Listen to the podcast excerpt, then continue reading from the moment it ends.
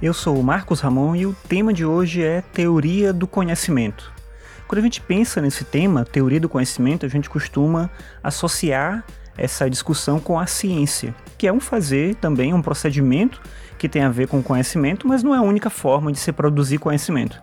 Por isso eu queria começar essa reflexão lembrando de uma performance de uma artista chamada Marina Abramovic.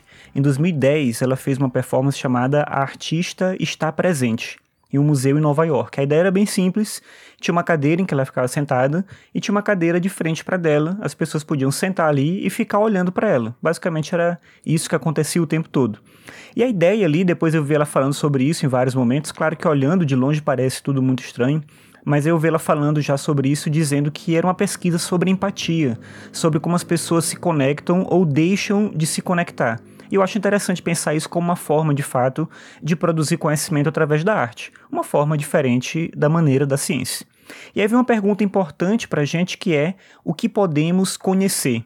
Quando a gente pensa na teoria do conhecimento é essencial discutir essa questão, porque é a partir da ideia do que podemos conhecer que a gente entende justamente aquilo que define o conhecimento. A gente não pode conhecer tudo. A gente pode especular, por exemplo, sobre o que acontece com a gente depois da morte mas a gente não tem como saber exatamente o que vai acontecer, a gente não tem como proceder para encontrar uma resposta efetiva para isso.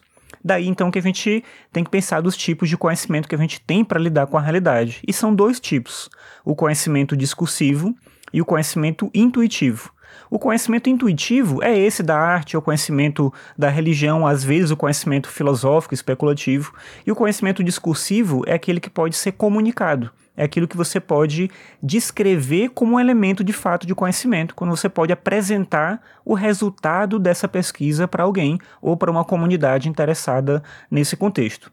Se a gente pensar a teoria do conhecimento como uma disciplina da filosofia, é importante considerar duas características do fazer filosófico.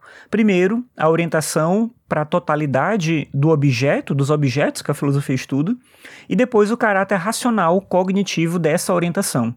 No contexto específico da teoria do conhecimento, tem uma obra inaugural importante da teoria do conhecimento que é o ensaio sobre o entendimento humano do John Locke, que é uma obra referência que traz uma discussão na junção entre a reflexão dos empiristas e racionalistas sobre o conhecimento.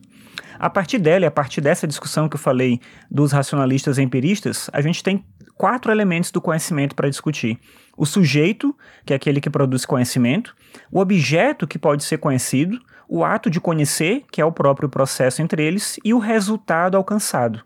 A questão do resultado alcançado é uma questão importante porque esse resultado ele envolve esse processo de conhecer a realidade. E a gente conhece a realidade quando a gente se debruça sobre ela e chega a determinadas conclusões. Claro que nem sempre uma pesquisa, a conclusão que se alcança é aquilo que se buscava inicialmente. Às vezes existe um percurso um pouco quebrado ali nesse caminho de produzir conhecimento. Mas é difícil imaginar que não se aprendeu nada, que não se descobriu nada. Talvez não exatamente aquele resultado esperado. Mas no processo de conhecimento, o que interessa de fato é o próprio caminho, o próprio processo e não o resultado alcançado. Obrigado por acompanhar aqui essa reflexão que eu fiz sobre o tema teoria do conhecimento. Eu convido você para acessar o meu site, que é o marcosramon.net. Lá eu tenho meu blog, onde eu divulgo textos sobre filosofia, sobre o cotidiano e podcasts também que eu faço sobre filosofia e sobre outras reflexões. É isso, obrigado e até a próxima.